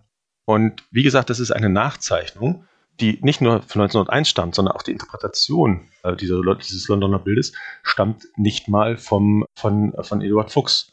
er hatte, wie gesagt, das Ganze in Haft geschrieben und dann hat er eine sehr übersichtliche Literaturliste. Also das ist dann das ist ein klein, kleinformatiges Buch und er hat dann gut eine Seite an Literatur genannt, hat aber damit diese eine Seite an Literatur die gesamte europäische Karikaturgeschichte von der Antike bis zur Neuzeit abgehandelt. Also man kann sich vorstellen, da sind jetzt nicht so viele Werke dabei, die sich tatsächlich mit der Zeit der Reformation beschäftigen. Das sind dann drei, vier. Und dann schaut man die halt durch und dann gibt es dann halt ein paar Werke zur Karikaturgeschichte auch. Bei den Werken zur Reformationsgeschichte ist das nicht drin, was er sagt, aber wenn man dann sucht, findet man dann von Thomas Wright die eine Abhandlung. Thomas Wright war auch ein Antiquar und Schriftsteller in Großbritannien und der hat 1850 die Geschichte der Karikatur und Groteske in Literatur und Kunst verfasst. Und Thomas Wright war es ganz offensichtlich, der das Londoner Exemplar vor sich hatte, dieses unbeschriftete Londoner Exemplar. Das kann man halt an diesem Augenpaar erkennen, was halt anders gearbeitet ist als beim, bei den beiden beschrifteten Varianten. Und hat das halt nachgezeichnet. Und hat das dann auch gleich so, so interpretiert aus seiner Kenntnis. Also er hat ja quasi über Jahrhunderte, also auch als Antiquar, hat er viele Drucke gesammelt, hat auf, damals auf seiner Kenntnis halt gesagt, na, das, das kenne ich doch, das ist doch der Luther es hätte jetzt ein Zeitgenosse von Luther nicht unbedingt so sofort identifizieren können, weil der hätte eine Unterschrift gebraucht, genauso wie die Schüler. Aber er hat, kannte halt aus seinen Erfahrungen die Totenmaske von Luther, wo er recht reichlich fett aussieht, oder die Darstellung aus den 1540er Jahren, wo Luther auch meistens fett aussieht, und dann auch die nach seinem Tod, wo man sehr oft einen recht fülligen Luther hat. Das liegt einfach daran, dass man damals im Gegensatz zu heute nicht, un nicht unbedingt äh, Fülligkeit mit, mit etwas Negativem verglichen hat. Man hat natürlich dann gesehen, dass die Leute gut lebten, manchmal auch zu gut lebten. das kam halt bei einem Bettelmönch besonders schlecht an, aber bei einem gewöhnlichen Adelsperson war eine gewisse Fülligkeit durchaus auch gewünscht. Und aber er kannte diese Bilder und diese aus viel späteren Zeiten und sagte dann, ja, das ist doch der Luther. Und da hat er dann halt dann genau diese Interpretation, die er dann beschrieben hat, also das Instrument, also ich zitiere gleich mal aus Eduard Fuchs, der das wortwörtlich übernommen hat. Das Instrument besteht aus Luthers aufgeblasenem Kopf, die Pfeife, die der Teufel bläst, geht in Luthers Ohr hinein. Die Tübe, aus der die Töne kommen, ist die zur Klarinette verlängerte Lase. Das, das ist eine sehr derbe Karikatur, denn sie sagt nichts anderes, als dass Luther das Instrument des Teufels sein, sein Tun nichts anderes bedeutet, als Unordnung in die Welt zu bringen. Die Interpretation, wohlgemerkt mit einem, ich vermute, so eine Art Versehen, bei Thomas Wright von 1875. Und genau diese Interpretation hält sich dann aber über einige Jahrhunderte. Das liegt einerseits daran, dass Thomas Wright keine uneinflussreiche Person war. Also der hat sehr viele kultur- und literaturhistorische Schriften verfasst, hat selbst Archäologie betrieben und was weiß ich. Also der hat sehr breit, war sehr breit tätig und es liegt auch daran, dass Eduard Fuchs selber halt mit seiner Karikaturgeschichte einer der ersten war, der diese Karikaturgeschichte gemacht hat. Und da haben wir halt eine Überlieferungsschiene, die sich komplett auf Karikaturgeschichte stützt, die nur eine die nur eine Nachzeichnung als Basis, die eine Nachzeichnung eines, eines Holzschnittes haben, der in London liegt, dessen Überlieferungsgeschichte wir darüber hinaus nicht großartig kennen, bis auf dass sie auch dort schon relativ lange in Londoner Besitz ist. Also spätestens, also sie muss mindestens 1875 dort noch vorhanden gewesen sein. Und wir wissen also, dass diese, dass diese, dass diese Interpretation bis 1875 zurückreicht. Und in sehr vielen Fällen haben wir dann auch hat man dann so das Gefühl, dies, dieser komplette Beitext, der eigentlich nach heutigem Fachstandard gelesen gehört und interpretiert gehört, halt nicht beachtet worden ist. Von Fuchs selbst stammt dann tatsächlich die Einordnung 1521. Denn ähm, während das einfach bei, bei Thomas Wright, der, der schreibt einfach nur, ja, also das ist jetzt diese Interpretation und aber auch Luthers Anhänger und Luther selbst waren nicht so schlecht in Karikaturen. Da gibt es zum Beispiel das Passional von Christi und Antichristi, wo er sehr gut austeilte. Er macht dann vorher noch einen Einschub, wo es dann kurz um die Zeit nach Luthers Ehe ging, die ja in, in, also in katholisch stand, äh, alter Lesart eine Ehe zwischen einem Mönch und einer Nonne, da kann eigentlich nur äh, ein teuflisches Kind rauskommen.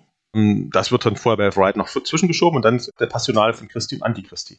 Und bei Eduard Fuchs liest sich das dann ganz anders. Eduard Fuchs macht aus diesem stringenten Abfolge, wo dann einfach nur hintereinander weg verschiedene Satiren, verschiedene Karikaturen beschrieben werden, schreibt er, das war wohl die Antwort Roms auf das Passional Christi und Antichristi. Und die Satire dieses Blattes kann einfach kräftig und schlagend genannt werden. Ihre Wirkung war darum an manchen Orten, wohin die Reformation noch nicht gedrungen war, nicht gering. Das Problem an der Sache ist, dass er halt hier einerseits das war wohl annimmt, dass er gleich weiß, ohne dass er den Kontext des Bildes beschreibt oder auch nur sagt. Also wohlgemerkt, also diese, zu wissen, woher dieses Bild kam, das steht nicht drunter.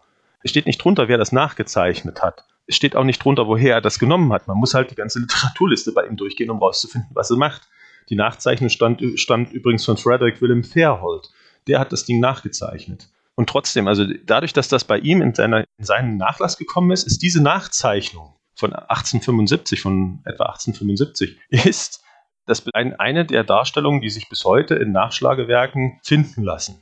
Und man möchte ja immer, wenn man halt darstellen will, wir möchten jetzt, wir haben auf der einen Seite die evangelische Karikatur und wir haben auf der anderen Seite, wir haben auf der anderen Seite die lutherische Karikatur dann die evangelische Literatur und an der anderen Seite die papistische, päpstliche Karikatur, die Luther angreift, dann habe ich halt diese zwei Möglichkeiten. Und am besten ist, wenn ich jetzt sowieso, sagen wir mal, den Schülern in der unglaublich begrenzten Zeit, die im Unterricht zur Verfügung steht, äh, gleichzeitig die gesamte Reformation, meistens ist das in Lehrbüchern ja auch, also in, in, in, Sachsen ist es zumindest so, da kenne ich die Lehrpläne halbwegs, da wird dann auch gleichzeitig im Übrigen, wenn ihr gerade dabei seid, die Reformation zu vermitteln, erzählt den Schülern doch vielleicht auch noch ein bisschen was über das Mönchsleben vorher äh, und über Luther. So, und da habe ich dann das Problem, dass ich sehr viele Sachen verknappt habe. Also versuche ich irgendwas zu nehmen, was alles zeigt. Und wenn ich der Meinung bin, dass dieses, diese, diese Karikatur den Luther zeigt, dann nehme ich mir halt diese Karikatur und, und versuche, versuche dann zwei oder drei Fliegen mit einer Klappe zu schlagen. Da habe ich ein klassischen Merkmal eines Mönchs, das ist angeblich Luther, und wir haben gleichzeitig eine angeblich anti, antilutherische Karikatur meines Erachtens wäre zum Beispiel die, die, das Buch gegen Kochleus wäre, wäre viel besser geeignet, weil man da ja auch noch eine Unterschrift hat, die sich direkt die, ihn polemisch angreift und die, sagen wir mal, in ihrer, in ihrer Deftigkeit auch heute ja, Beachtung, Beachtung finden würde und meines Erachtens auch viel leichter zu interpretieren ist als Töne einblasen ins Ohr. Also der Begriff des Einblasens des Ohrenbläsers ist ja heute jetzt auch nicht mehr vorhanden. Ohrenbläser wäre in dem Fall ja manchmal auch einer der Schmeichler als der als der jemand, der etwas einflüstert. Also das heißt, man hat dann ganz viele Begriffskonzepte, die man erst erklären müsste. Und, und trotzdem hat man halt gesagt, das ist das, was man will. Man kommt an diese Bilder leicht ran. Und wenn man dann einmal zum Beispiel einem Online-Katalog irgendwas hat, was verwendet werden kann, wo dann vielleicht auch noch ein genaues Datum beisteht und wo die Interpretation klar ist, dann fängt man dann an, das Ganze anzupassen. Und da gibt es dann halt die Sachen, wo ich sage, das beginnt dann in dem Moment wirklich kritisch zu sein, wenn die Schülerinnen und Schüler dann anfangen sollen, ähm, wenn die dann anfangen sollen, etwas zu interpretieren, was für Zeitgenossen nicht da gewesen ist und ihnen dann einfach schon vorgegeben wird. Zum Beispiel gibt es Lehrwerke, in denen steht dann halt tatsächlich drin, zeichne Pfeile. Das ist Luther, das ist der Teufel. Woher kam der Zeichner? Welches Lager hat er erfüllt? So, und da wird es dann halt sehr schwierig, weil wenn man jetzt das andere Bild, also diese dritte Darstellung, sich versucht zu portieren, gibt es eine ganz einfache, gibt es eine kunsthistorische Zuweisung. Und die stammt von Max Geisberg und das ist eine andere Überlieferungsschiene. Der hat halt Got, das Gotha-Bild als Vorlage gehabt, wo auch der Beitext dabei ist, wo recht deutlich wird, dass das halt ein, Anti, ein, ein antimonastisches bzw. antipäpstliches Bild ist.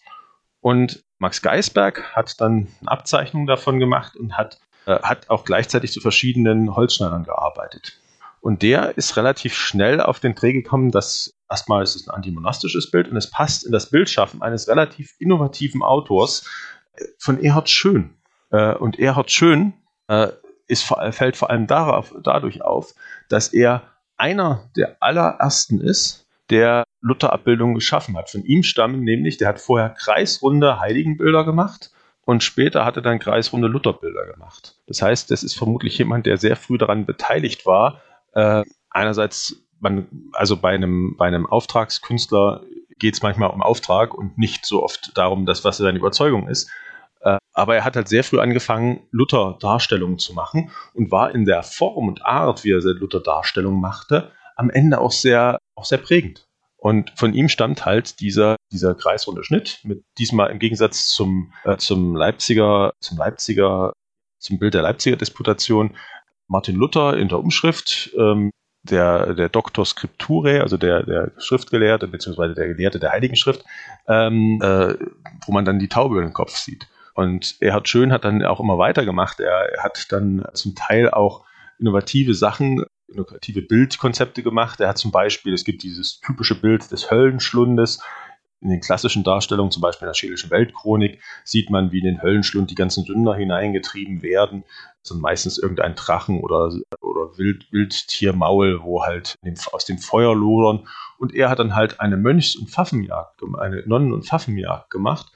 Mönch- und Pfaffenjagd, wo man dann halt Mönche sieht, die mit ihren Köchinnen, das ist halt auch damals schon so mehr oder weniger bekannt gewesen, dass die Köchinnen, wenn die Kinder bekommen haben, halt die Kinder nicht vom Heiligen Geist bekommen haben, sondern aus anderen Ursachen, wie diese halt dann in den, in den Teufelsschlund hineingetrieben werden in einer großen Jagdszene, wo die Teufel am Ende jagen. Und da hat man dann auch Dämonen dabei, die einem verdammt bekannt vorkommen. Und er hat dann auch, hat dann auch andere Darstellungen gemacht, die sehr innovativ sind. Eine kann man quasi direkt als Vorlage ansehen für, für das Wein, für, für das Weinberggleichnis. Also er hat ein Bild gemacht, wo man sieht, dass die, dass, dass sozusagen man hat die reinen Prediger, bei denen gedeiht auf dem Weinberg alles. Das sind dann Luther, Christusgleiche Prediger in einfachen Gewändern. Und man hat die Prediger, die halt nicht so einfach predigen. Das sind dann, das sind dann Ordensgeistliche, das sind Leute, die Reliquien verkaufen und das sind dann, sind dann Leute, Kardinalsgewändern und bei denen verdorrt und vergehen dann alle möglichen Bäume. Alles geht ein. Und das ist dann halt eine Vorlage gewesen für ähnliche Darstellungen, die man zum Beispiel auf dem Weinberg-Epitaph in, in Wittenberger Schlosskirche wiederfindet. Also er hat ganz viele innovative Konzepte gemacht und die meisten dieser Darstellungen, die er gemacht hat, sind tatsächlich proluterisch und und antipapistisch gewesen, also anti, gegen den Papst gerichtet und gegen die etablierte, gegen die etablierte Kirche und das Mönchswesen gerichtet. Und wenn ich dann das weiß, also diesen, das im Hintergrund habe, dann weiß, dass die kunsthistorische Forschung rein von der Form, wie diese Schnitte ausgeführt sind, also man kann nicht nur an den Vorzeichnungen, man hat ja immer beim Holzschnitt mehrere Stufen. Es gibt als erstes mal eine Vorlage, die wird dann übertragen auf ein, die wird dann auf einen Holzstock Vorlage übertragen, wo man dann sagt, also das und das kann ich rausschneiden, dann wird dann, das dann am Ende so, so aus, also das ist dann zum Teil ein eigener Arbeitsschritt gewesen. Gute Leute, vielleicht auch wie zum Beispiel Lukas Kranach, konnten das selber, die haben dann umgedacht, wie kann ich das umschnitten? Und dann habe ich halt den, der am Ende diesen Holzschnitt, Holzschnitt anfertigt. Und bei dieser Anfertigung des Holzschnittes gibt es bestimmte Merkmale, woran man dann einzelne Künstler erkennen kann. Manchmal auch die Vorlagen, Vorlagengeber erkennen kann. Und die kunsthistorische Forschung, allen voran Max Geisberg, sagt, okay, das ist Erhard Schön und von der Künstler Phase seines künstlerischen Schaffens her ist das eher um 1530 entstanden. 1530 bis 1535. Und der Unterschied ist jetzt tatsächlich, dass wir äh, dass wir bei Max Geisberg, äh, dass, dass wir hier eine tatsächlich kunsthistorische Betrachtung haben, die in der Zeit steht, wo man sich mit dem, mit dem Autor oder mit den, mit den Holzschneidern der Zeit auskannte, wo man sich mit verschiedenen Sachen der Zeit auskannte, während die anderen Interpretationen, also die von Thomas Wright und von, von Eduard Fuchs, die gehen auf Überblickswerke zurück, von denen zumindest Eduard Fuchs selbst sagte, das ist jetzt mal ein populäres Überblickswerk. Ich kann jetzt nicht alles bringen und ich lasse vieles weg und ich, das ist jetzt ein bisschen grob und ungenau, aber es geht halt nur um die allgemeine Entwicklung und ich bin prinzipiell der Meinung, dass man in jeder Karikatur eine Person sehen kann. Deswegen sieht er auch Luther da drin, weil das sein Grundkonzept ist, dass Karikaturen immer Persönliches darstellen. Und das ist halt nachweislich, wenn man sich die Karikaturen der Zeit um 1500, um 1520, um 1530 anschaut, ist es halt nicht so. Da gibt es dann Leute, die können persönliche Merkmale festhalten und dann gibt es Leute, die können das eher nicht. Und Herr Schön, Eduard Schön war jemand, der persönliche Merkmale festhalten konnte, aber wie gesagt, die Sachen, die wir sauber zuweisen können, die sind eher gegen das Mönchstum gerichtet, genauso wie die Bildunterschriften. Und da gibt es halt dann genau das Problem, dass wir, dass diese Sachen, diese Interpretation von 1875, diese Nachzeichnung von 1875 über die, durch die Überlieferungsgeschichte und für, durch die Logik, in der Lehrbücher erstellt werden müssen, halt da bleiben. Und wir haben halt, manchmal ist es tatsächlich so, wo ich dann, was mich halt wirklich entsetzt, sind dann Sachen, wo ich sage, wenn dann Exzellenzcluster, die sich mit Bildgeschichte beschäftigen, ähm, dann diese Sachen wiederholen. Ich muss ganz ehrlich sagen, ich, das ist jetzt nicht, das ist jetzt keine, keine Quantenphysik und keine Magie, was ich gemacht habe. Ich habe jetzt einfach die Texte genommen, die gelesen und habe dann mir ist quasi relativ schnell aufgefallen, dass mit dieser Interpretation, die in den Lehrbüchern steht, etwas nicht stimmen kann. Vielleicht braucht man dann ein gewisses Ego, dass man sagt, ähm, nee, das stimmt nicht, was da steht. Aber das, das, das ist mir halt öfter schon passiert, dass bestimmte Sachen, die einmal in Lehrbüchern irgendwann mal festgehalten worden sind oder in, in, in Standardwerken festgehalten worden sind, die werden dann kolportiert und kolportiert und keiner prüft mehr her, woher kommt das Wissen? Wie ist das eigentlich gesichert? Und, und gerade in dieser Frage dieser, dieser Holzschnitte wäre ja die Frage zu stellen, wie verbreitet waren die Holzschnitte am Ende? Wie gesagt, es sind jetzt nicht so viele Exemplare, die wir davon erhalten haben. Ich habe jetzt nochmal, ich hatte in Nürnberg nachgefragt, ich habe Berliner Sammlungen, Kupferstichkabinett durchsucht, es gibt nichts. Es kann sein, dass dann irgendwo in einer Bibliothek, in irgendeinem Buch eingeklebt noch irgendeine Version drin ist. Wenn es dann tatsächlich eine Version gibt, also es ist tatsächlich möglich, dass man diese erste Version dann auf Luther münzt, also diese ohne Beischrift, aber dann braucht es halt den Text drunter. Und solange es den Text nicht gibt, ist die Interpretation nicht von sich selbst aus haltbar, weil wir halt sehr stark, weil wir einen Künstler haben, der protestantisch ist, weil wir Bildunterschriften haben, die protestantisch sind und alles samt gegen den Papst gerichtet ist. Also muss man sagen, das bleibt dann so.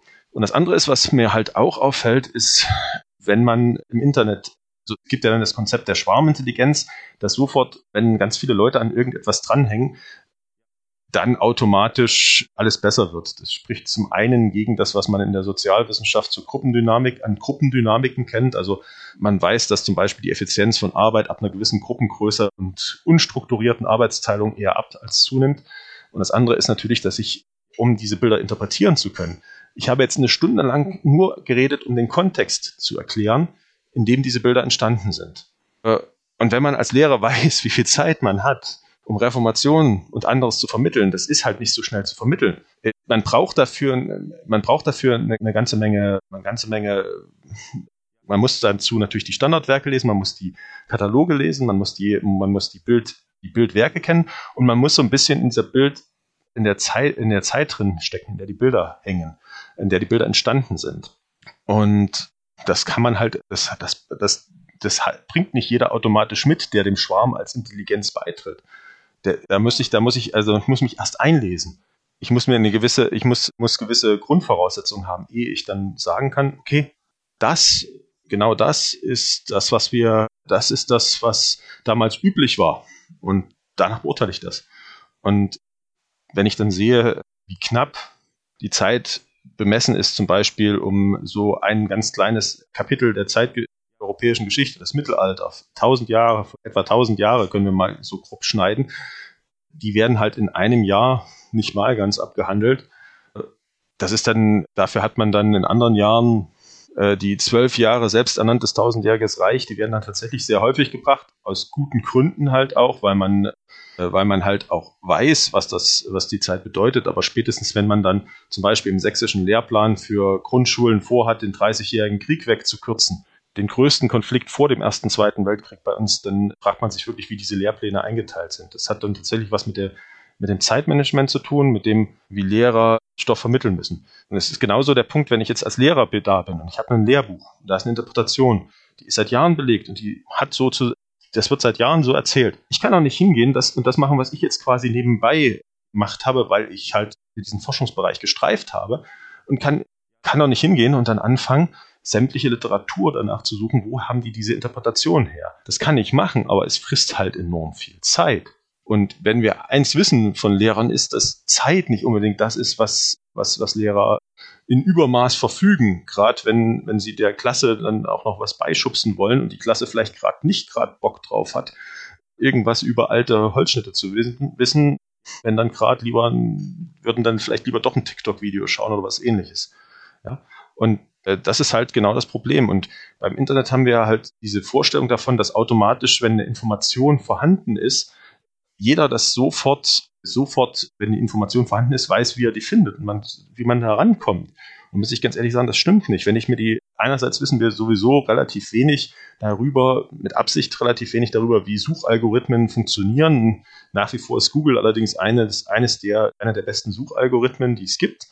Ähm, aber der verfällt, der, durch solche Suchalgorithmen werden halt auch etablierte Fehlinterpretationen gestärkt das, eine Gattin eines ehemaligen eines ehemaligen Bundespräsidenten konnte das sehr gut nachvollziehen, dass auf einmal Google automatisch Dinge ergänzt hat, die irgendjemand mal gestreut hat. Wir haben diese ganze Fake News-Diskussion ja nicht umsonst. Nicht jeder kann automatisch Informationen zuordnen, um Informationen zuzuordnen, einzuordnen, zu sagen, das ist eine zuverlässige Quelle, nach der richte ich mich und das ist eher eine unzuverlässige Quelle.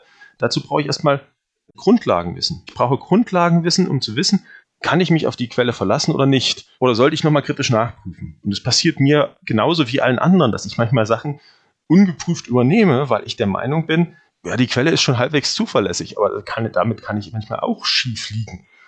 Nur wenn, wenn halt, wenn ich halt, wenn sich bei mir alles widerstrebt und ich feststelle, dass, dass das kann doch nicht passen, dann gehe ich halt schon mal davon aus. Aber dazu, damit sich bei mir was widerstrebt, brauche ich Grundlagenwissen. Wenn ich das Grundlagenwissen nicht habe, kann ich das nicht machen. Und ich kenne halt auch eine Kollegin, wohlgemerkt, wir haben zu dem Zeitpunkt einen, einen Band über Lukas Kranach rausgebracht. Wir haben zu dem Zeitpunkt zu Holzschnitten und Ähnlichem gearbeitet. Die Kollegin ist Kunsthistorikerin und deren Sohn wurde halt dann auch in der Schule gesagt, so, nee, die Interpretation ist jetzt so, das ist Luther. Schreib bitte hin, dass es Luther ist, das ist so.